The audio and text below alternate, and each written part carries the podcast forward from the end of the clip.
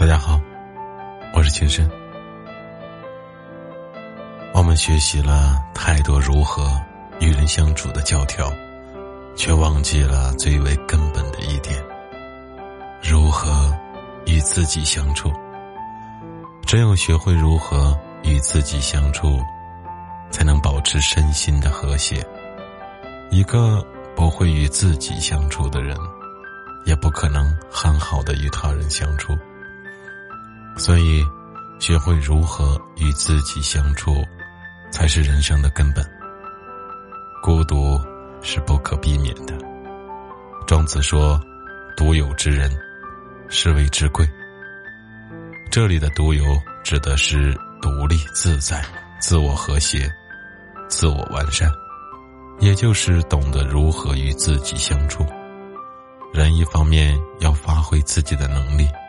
服务于社会，使其有利于社会的发展；另外一方面，要独有，使个体的生命处于积极和谐的状态，成为至贵之人。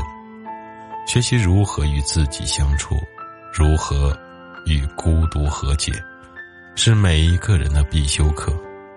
如何与自己相处呢？首先，认识到孤独。是不可避免的，人是群居动物，一个人的一生不可能脱离他人而存在，但是我们又是孤独的，在没有人的夜晚，在内心的深处，我们渴望被人理解，渴望被人接纳，但是相识满天下，知己能几人？惠子是经常和庄子斗嘴的一个朋友。每一次都被庄子劈得灰头土脸。惠子死后，庄子感受到失去精神上对手的孤独。庄子讲了一个故事：有个人鼻尖上溅到一滴像苍蝇那么小的污泥，于是他叫朋友石匠给自己削掉。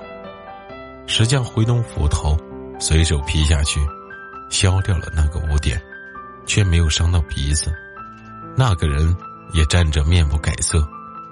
宋元军听到这件事后，把那石匠找来说：“你也拿我试试吧。”石匠回答：“以前我是能做到的，但是我的搭档已经死了。”庄子接着说：“自从惠子去世以后，我没有了辩论的对象，也没有了可以说话的人。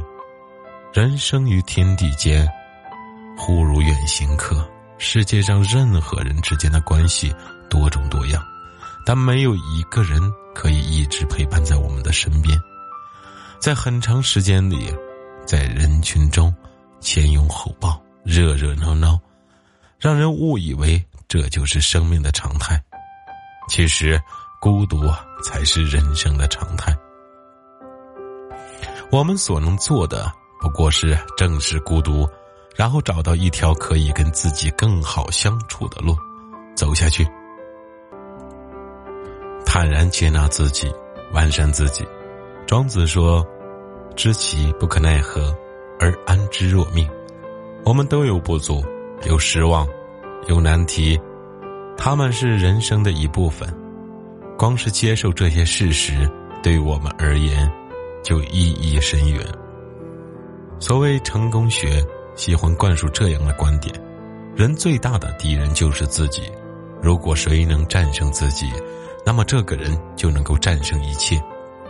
人们之所以这么说，是由于长期以来人定胜天的思想在作祟。